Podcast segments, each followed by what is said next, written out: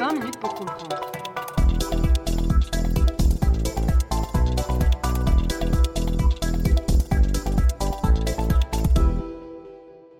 Bonjour chers auditeurs qui êtes parvenus à trouver cet épisode, on ne sait pas comment d'ailleurs. Je suis toujours en compagnie de Simon Desplanques, bonjour. Bonjour. Et nous souhaiterions revenir, partager et discuter un peu plus librement sur ce que fut que faire un, podcast en 2021 sur Richard Nixon? Je pense que c'est un choix qu'on peut peut-être justifier. Euh, bah, Allez-y Simon Desplanques, je vous en prie. Pourquoi Richard Nixon? Parce qu'il est génial. Euh, non, parce qu'en fait, c'est une personnalité fascinante et aux, aspects vraiment shakespeariens. Moi, ce que je trouve fascinant avec cette personnalité, c'est que je pense que c'est un de ses biographes, William Safire, qui l'avait comparé à un saphir. Il dit voilà, si vous voulez, il y a plein de facettes à un saphir. Il y a des facettes ultra brillantes et il y en a d'autres très sombres. Et clairement, je pense qu'en termes de personnalité complexe, déjà sur le plan psychologique, Nixon est fascinant. Puis bon, pour moi qui suis fan d'histoire, de relations internationales, de la guerre froide, c'est une présidence charnière. Paradoxalement, quand j'étais quand j'étais gamin, c'était plutôt la présidence Kennedy qui me fascinait. Et en fait, quand vous vous plongez vraiment dans l'histoire de la guerre froide, vous vous rendez compte que cette période-là, elle est charnière, donc au niveau international, mais aussi, troisième point, elle est charnière pour les États-Unis. Pourquoi? Parce qu'en fait, on a tendance aujourd'hui à résumer le Parti républicain au Parti des riches, parce qu'on est fortement marqué par ce tournant réganien, cette révolution néolibérale, qu'à titre personnel, je conspue plutôt. Je suis plutôt, euh, économiquement, je n'ai pas honte de le dire, je m'estime centriste. Centre, disons que la démocratie rhénane, voilà, pour ceux qui, qui, connaissent la référence, Yves Le Terme, n'est-ce pas? Notamment. Et puis la CDU, c'est un peu mon voilà, ma ligne politique. Première info, Yves Le Terme vit toujours. Yves Le Terme vit toujours. bah, comme Lionel Jospin, paraît-il qu'il vive encore. Euh, mais euh, du coup, à ce niveau-là, c'est extrêmement intéressant de revenir sur un président qui a un jour affirmé, bah, comme je l'ai dit lors du dernier podcast, hein, que le politique devait primer sur l'économique. Sans aller jusque-là, je trouve qu'effectivement c'est quelque chose de très intéressant et qui permet, à travers la figure de Nixon, d'aussi évoluer les mutations sociétales et d'évaluer rétrospectivement le, le tournant qu'a constitué la révolution réganienne. Étudier Nixon, c'est aussi en filigrane étudier Reagan. C'est un peu ce que j'allais dire aussi, donc euh, pour moi qui connaissais bien moins le sujet, c'est particulièrement intéressant d'étudier un président républicain tout à fait différent d'un Reagan, d'un Trump, mais aussi d'un Bush, et d'un président aussi euh, puissant, calé, et avec un bilan aussi fort, étonnamment fort, en matière de politique étrangère. D'ailleurs, le fait qu'on doit faire un épisode de presque une heure euh, l'évoque particulièrement bien. Mais parler de Nixon, c'est aussi évidemment parler de, de, ce qu'on a longtemps présenté comme étant son éminence grise, qui est Kissinger. Tout à fait. Kissinger, c'est aussi un personnage à part entière, mais qui lui aurait eu... Euh, alors il aurait été au bon endroit au bon moment, il aura réussi à tirer son épingle du jeu euh, par rapport à tout ce qui est euh, Watergate. Hein, clairement, il n'avait pas de rôle central là-dedans. Lui-même, d'ailleurs, dira plus tard être tombé des nues quand il avait appris qu'il était mis sur écoute. Disons que je me méfie encore plus de Kissinger que de Nixon quand il s'agit de dire la vérité sur le passé, quand ça le concerne. Pour le reste, il est très bon. Mais genre, là, j'aurais tendance à le croire. J'aurais tendance à le croire. Mais euh, effectivement, c'est abordé. Ben, la question de ce... Kissinger n'a jamais eu autant de pouvoir que quand il était sous Nixon, parce qu'après, il sera petit à petit éclipsé par des personnalités euh, plus sur sa droite, notamment sous la présidence de Ford. Alors, pour autant que je déteste le film Vice, autant il montre plutôt bien, en fait, ce, tournant et, l'avènement de ce qui deviendront les faucons néoconservateurs euh, sous Reagan. Hein, donc, euh, petit à petit, d'ailleurs, Bon, aussi Kissinger, je le trouve fascinant, et je pense que, vous aussi, euh, parce que c'est une personnalité qui incarne euh, disons, une, une, diplomatie américaine aux antipodes de ce qu'on a. Je suis né en 91 et j'avais 12 ans au moment de l'invasion de l'Irak de 2003. Et là aussi, c'est une rupture parce que clairement, on est aux antipodes d'une diplomatie euh, qui, a, pour but d'exporter la démocratie à coup de M16 et de, et de A10. Hein. On, est dans une, on est dans une diplomatie beaucoup plus réfrénée, l'équilibre des forces. C'est inspirant. Et c'est d'autant plus inspirant quand, comme moi-même, on aspire à une carrière académique et qu'on voit voilà, ce que peut donner un académique c'est ça, c'est ça. Kissinger, c'est avec peut-être aussi Brzezinski qu'il qu faudra, dont on parlera un jour. On en parlera. Euh, c'est le fait que l'académique peut, mais alors là, changer le monde pour le positif comme pour le négatif. Pour le pire et le meilleur, pour clairement. Le, pour le clairement. pire et le meilleur. Et revenons aussi sur peut-être sur le fait que simplement, vu que Kissinger a survécu à Richard Nixon, et vit encore, euh, et vit encore. D'ailleurs, tout le monde vit encore dans ce podcast, sauf Richard Nixon justement. Mais euh, sa mémoire est toujours là. Sa, sa mémoire nous accompagne toujours.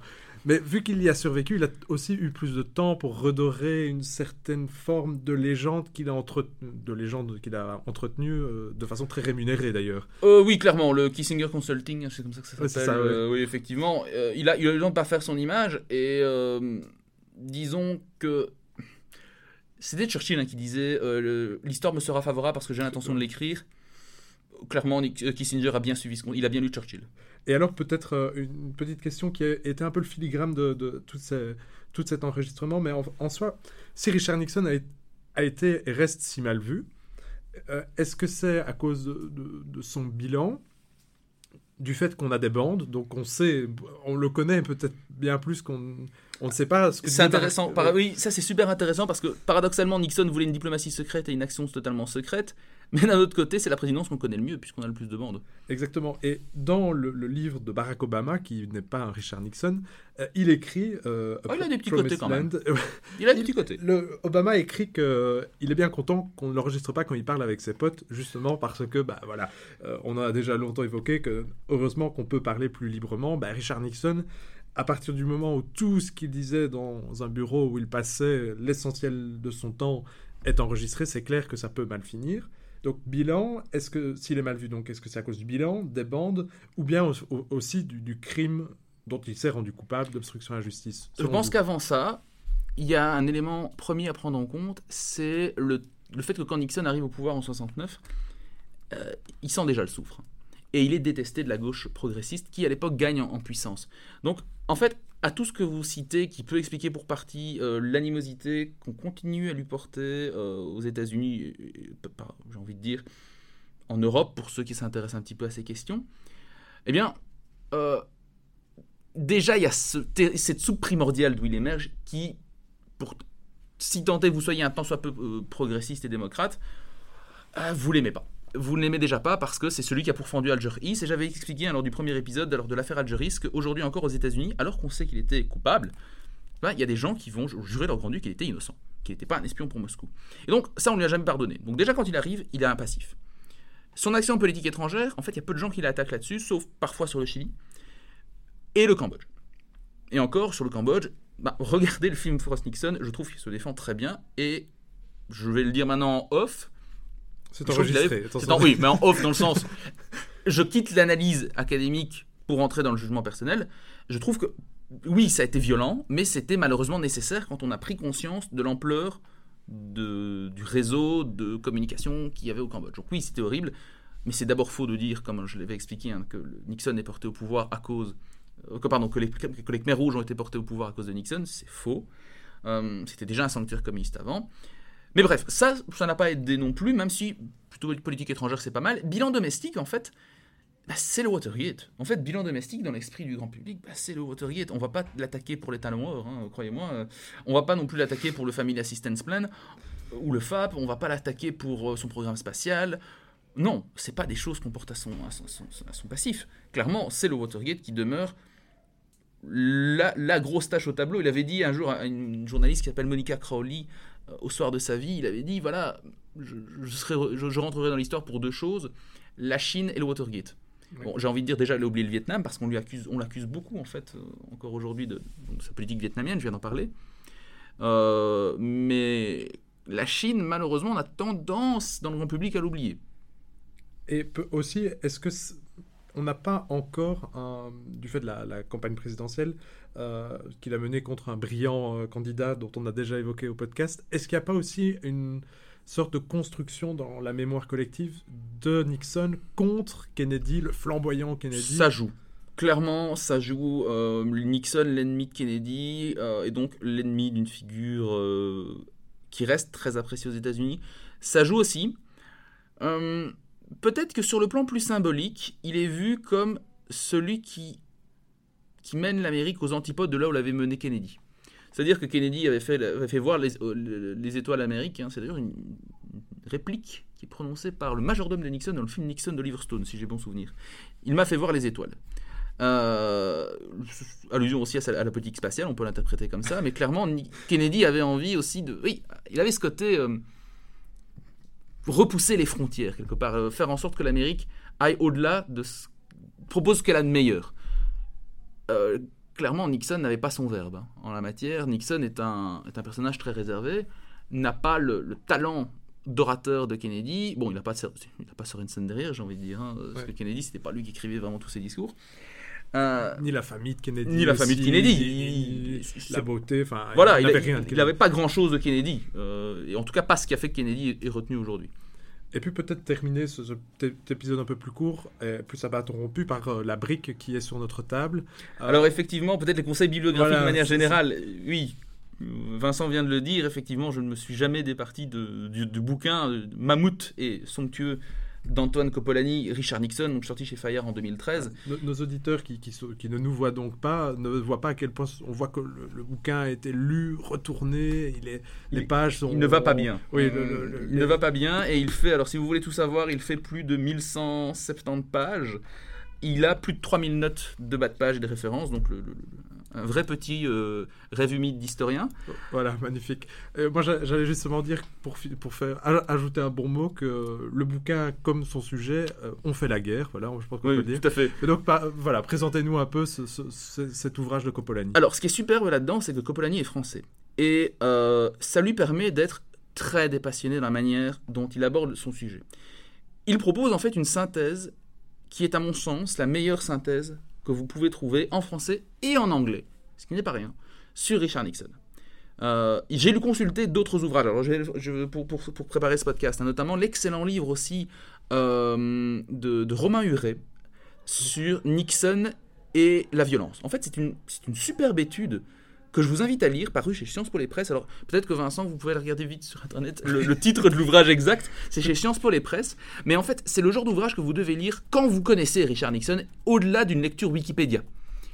Euh, parce que c'est un, c'est vraiment un ouvrage qui réfléchit sur l'évolution euh, voilà, de l'Amérique ordinaire à l'État secret. C'est vraiment un ouvrage qui réfléchit à l'évolution de la société américaine de et- et à quel niveau Nixon s'inscrit dans ces évolutions et les façonne. C'est un super bouquin. Vraiment, Romain Huret, qui est un historien reconnu qui travaille sur les États-Unis, est excellent. Mais euh, c'est pas la synthèse que propose Coppolani. J'ai également consulté la biographie plus récente de Nixon de John Farrell. Et le paradoxe, c'est que John Farrell n'est pas, disons, est moins dense dans son analyse. La biographie, c'est 600 pages. Alors, ça ne veut pas dire que c'est forcément moins dense, mais, mais il est moins... Coppolani, en fait, dans chaque chapitre, vous fait l'état de l'art et l'état du débat sur des questions de politique intérieure, de la jeunesse de Nixon, du Vietnam, de politique étrangère, et à chaque fois, il revient sur les questions qui fâchent et propose une sorte de bilan nuancé. Et vous reconnaissez là un peu ce que j'ai voulu faire pendant ce, ce- ce podcast, à l'échelle d'un podcast qui malgré tout ne fait que 3 heures, hein, quand on met tout bout à bout, ou 2 heures et demie. Ce qui est déjà pas mal non plus. Ce qui est déjà pas mal, effectivement, je pense pas que j'ai trouvé des choses pareilles en français, mais ça reste léger, compte tenu à ce qu'on peut faire sur Nixon et la densité Ouais. du, du personnage et, Comme la complexité. Comme nos auditeurs ne l'auront- pas remarqué, on n'a pas eu le temps d'entrer dans les détails en réalité. Voilà, vous ne l'aurez pas remarqué, c'est clair, mais en fait, euh, c'est très. Je, je me suis fait violence parfois, parce qu'il a fallu que j'aille, euh, que je coupe dans le, que je coupe dans le vif, et je me suis dit, mais c'est vraiment. Là, c'est trop simple. Et en fait, en les réécoutant parfois euh, avec des personnes qui, avec d'autres personnes, je me suis rendu compte que c'était déjà, déjà trop. C'est déjà pas mal. Et peut-être que j'ajouterais aussi pour les références, bah, la, la- la bibliothèque présidentielle Richard Nixon, ils, produisent énormément de contenu. Il faut Mhm. évidemment voir ça avec un esprit critique, parce que parfois j'ai aussi un peu l'impression que c'est plus un fan club de Richard Nixon que euh, véritablement un centre d'études. Ce qui est intéressant, puisqu'on l'a évoqué, étant donné que tout le monde de base voit Richard Nixon de point de vue négatif, c'est très intéressant de voir des gens qui le voient d'un point de vue positif, d'entendre leurs arguments et de pouvoir avoir une position un peu mezzo entre les deux. Tout à fait. Et alors aussi, euh, ce qui est intéressant quand on regarde parfois les gens, les genres de fan club de Richard Nixon, c'est qu'il y en a beaucoup qui, euh, bon, c'est sur Facebook, hein, ça vaut ce que ça vaut, mais font l'analogie avec Donald Trump, etc. Enfin, c'est totalement, totalement malvenu. Donald Trump n'arrive clairement pas à la cheville de Richard Nixon. Là, il faut pas se mentir, à tous les niveaux. Et, Par contre, il a fait plus que lui au niveau impeachment. Ah, niveau impeachment, il bat des records, hein, c'est clair. C'est clair. Euh, en- ne serait-ce qu'en termes de sens de l'État, euh, entre Nixon et, et Trump, vous avez quand même un grand écart. Et puis, on conclura peut-être par une sorte de bibliographie plus plus, hein, une filmographie, euh, simplement, euh, enfin, vous avez d'autres références, mais euh, le Nixon d'Oliver Stone, qu'est-ce qu'on peut est- en penser? Bof. Disons que Stone n'est clairement pas au niveau cinématographique qu'il avait dans JFK. Il y a quelques bonnes petites choses et je vais vous avouer qu'en fait, avant de lire le bouquin de Coppolani, j'ai j'ai découvert Nixon via, via ce film. Enfin, redécouvert en fait, euh, parce Oui. que j'avais déjà vu le film de Ron Howard, Frost Nixon, qui pour là, là pour le coup, Fro- euh, Frost Nixon, il faut le voir. C'est un super film. Bon, ça tient plus de la pièce de théâtre, Mais le jeu d'acteur est excellent. La mise en scène est en fait est quasi inexistante. Un vrai match de boxe oratoire, Voilà. ça, on- Ça ferait une super pièce de théâtre. Et je pense que d'ailleurs c'est adapté d'une Oui. pièce de théâtre. Euh, sinon, il faut voir Les Hommes du Président. Et je vais revenir deux minutes au, donc au Nixon d'Oliver Stone. Le Nixon d'Oliver Stone, bah, à un moment donné, vous voyez qu'il veut absolument caser son, idée du giga complot euh, contre, contre Kennedy, avec le Vietnam, Cuba. En fait, c'est ça qu'il arrive à faire tenir dans, les fameuses 18 minutes 30 euh, manquantes sur les enregistrements. Il, imagine qu'en fait Nixon digresse en disant que finalement, s'il en arrivé là, c'est. Tout ça, en fait, il entend le nom de Hunt. Il apprend qu'il était dans l'histoire de la baie des cochons, ce qui est vrai. hein, et à partant, il se lance dans une sorte de diatribe un peu. ou diatribe slash monologue où il revient sur les agissements de la CIA. Et là, pour le coup, on s'approche un petit peu du fantasme conspirationniste de, de l'état profond, dans lequel Stone, en raison de son expérience personnelle, veut absolument caser le Vietnam. Et le complot contre Kennedy. Eh bien voilà, je pense qu'on peut terminer ce- cette discussion un peu plus à bâton rompu en remerciant bah, déjà les gens qui l'auront trouvé, puisque on, on va voir. On va voir, c'est un- ballon d'essai. Voilà, une bouteille à la mer, on n'est pas désespéré, mais, mais en tout cas merci à, à ceux qui ont écouté euh, les, les- les très nombreux épisodes qu'on a dédiés à ça. C'est vraiment très intéressant, ça a eu un succès ce qui est assez reboostant, donc merci à vous, euh, Monsieur Desplanques, pour euh, votre science. et Avec votre grand passion. plaisir. À bientôt, bonne journée à toutes et tous, au revoir.